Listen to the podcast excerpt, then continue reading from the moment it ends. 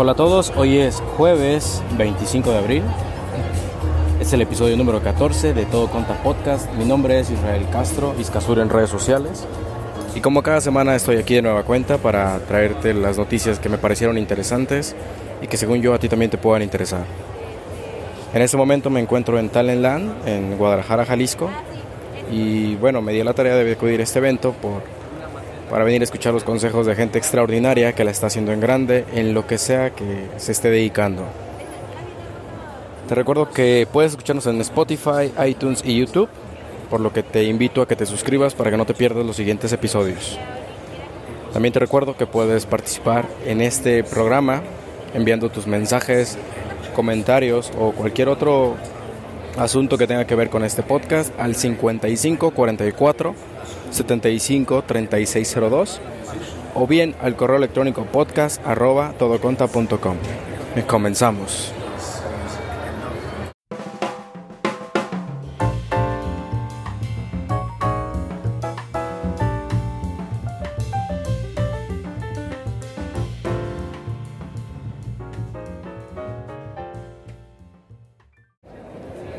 El pasado lunes 22 de abril, el SAT publicó en su página de internet la versión anticipada de la nueva resolución miscelánea fiscal para este año y su anexo 1 y 1A, por lo que hasta que no sea publicada esta resolución en el diario oficial de la Federación, la de 2018 seguirá vigente.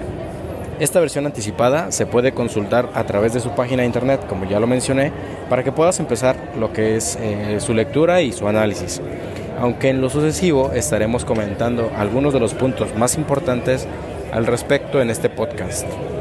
Es importante mencionar que, de acuerdo con el primero de los transitorios de esta resolución, la de 2019 entrará en vigor el día siguiente a la de su publicación en el Diario Oficial de la Federación y estará vigente hasta el 31 de diciembre de este año.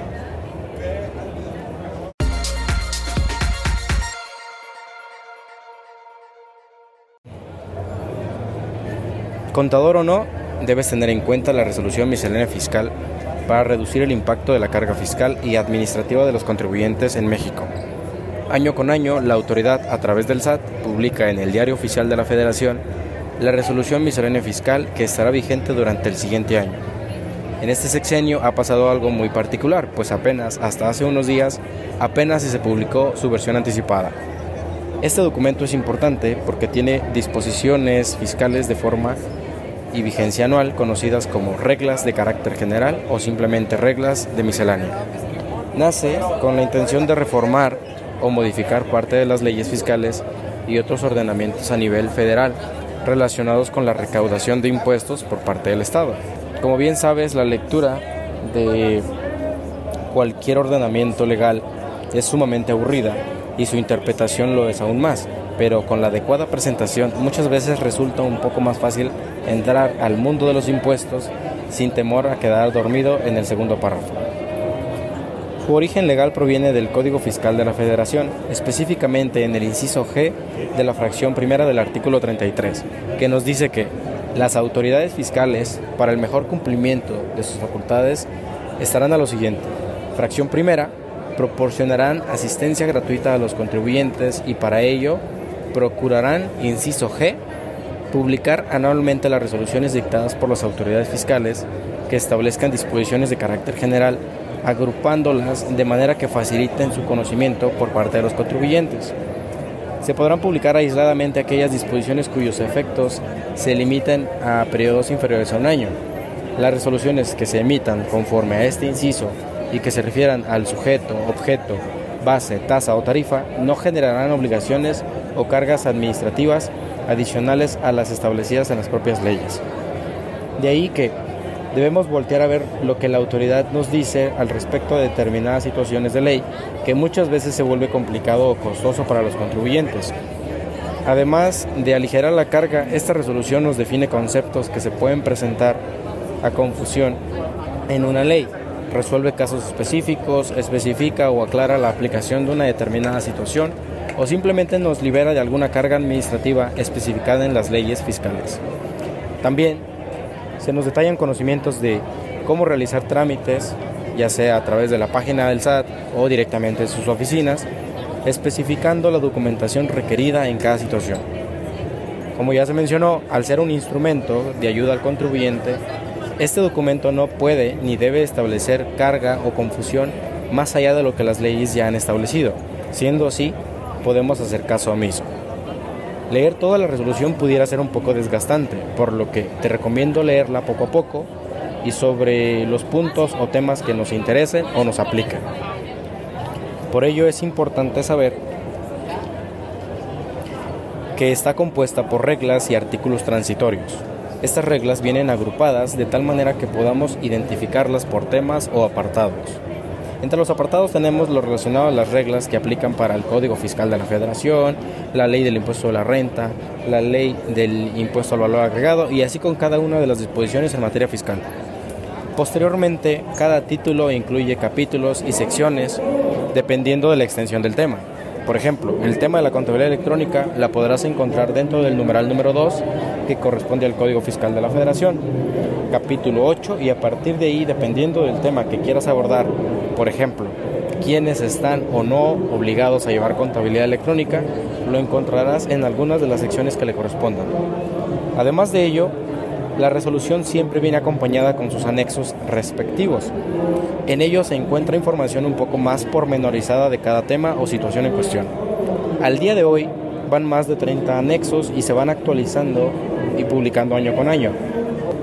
Es importante tener en cuenta dichos anexos, ya que, por ejemplo, si queremos ver el listado de empresas autorizadas para recibir donativos deducibles, tenemos que revisar el anexo 14 lo mismo lo relacionado con el tema de los comprobantes fiscales o la contabilidad electrónica, que son el anexo 20 y 24 respectivamente.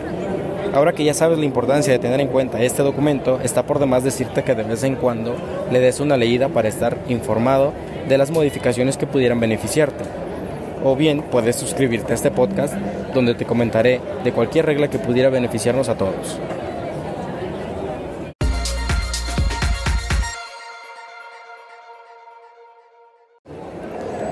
La Secretaría de Hacienda y Crédito Público, a través del Servicio de Administración Tributaria, publicó en Internet los resultados de los estudios sobre evasión fiscal correspondientes al ejercicio 2018, que realizaron el Instituto Tecnológico y de Estudios Superiores de Monterrey y la Universidad Autónoma de Chapingo. El estudio Evasión de Actividades Profesionales, elaborado por el TEC de Monterrey, centró su análisis en contribuyentes registrados como personas físicas que prestan servicios profesionales médicos para estimar la posible evasión dentro del régimen exclusivamente en el 2016. De los esquemas para la evasión fiscal, el estudio reveló, por un lado, que algunos médicos aprovechan la dificultad para rastrear el uso de efectivo con el fin de evadir el pago de impuestos. Además, no entregan todas las facturas correspondientes por sus servicios, evitando con ello enterar al SAT sobre la totalidad de sus ingresos. Por otro lado, elevan la cantidad correspondiente a los gastos necesarios para la práctica de su actividad económica, lo que se traduce en un monto mayor para sus deducciones.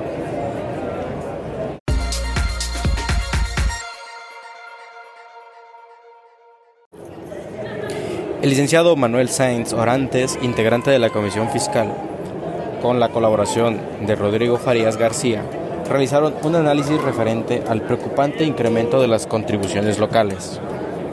El evidente detrimento de las finanzas públicas de los estados y municipios, motivado, entre otras razones, por la mala administración, desvío de recursos por parte de funcionarios públicos, la baja recaudación de fuentes propias, la indebida implementación de mecanismos de fiscalización y el irregular ejercicio de los recursos que provienen de participantes federales ha generado que las legislaturas estatales, en ejercicio de sus facultades, aprueben nuevas contribuciones y reformas tendientes al aumento de cargas impositivas. Cualquiera que sea el factor que ha motivado esta actividad legislativa, es una realidad que los estados y municipios buscan aumentar en ocasiones de manera arbitraria los ingresos que provienen de fuentes propias. En esa medida, en el corto y mediano plazo, los contribuyentes serán los principales afectados con el aumento de la carga impositiva que, en sí misma, ya es representativa. Como lo ha establecido la doctrina y ha sido analizado en reiteradas ocasiones por la Suprema Corte de Justicia de la Nación, Las facultades impositivas de la Federación, de los estados y de los municipios no se encuentra claramente delimitada en nuestra Carta Magna.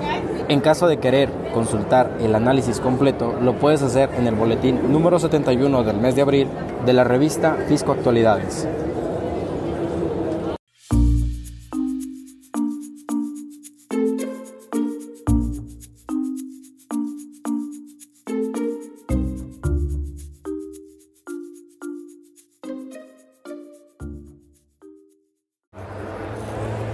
Y es así como llegamos a la parte final de este podcast. Si te ha sido de utilidad, por favor compártelo en todas tus redes sociales. Recuerda que todas las referencias mencionadas en este episodio las podrás encontrar en todoconta.com diagonal P014. Ahí encontrarás lo que son referencias, artículos, enlaces o cualquier otra mención que he hecho en este episodio. Nos escuchamos la siguiente semana, mismo día, mismo canal, por lo que no olvides suscribirte en cualquiera de las plataformas que se encuentra disponible este episodio. También eh, recuerda que puedes seguirnos en nuestras redes sociales, estamos en Instagram, Twitter y Facebook, en todos lados me encuentras como Todo Conta. Yo me despido, hasta la próxima.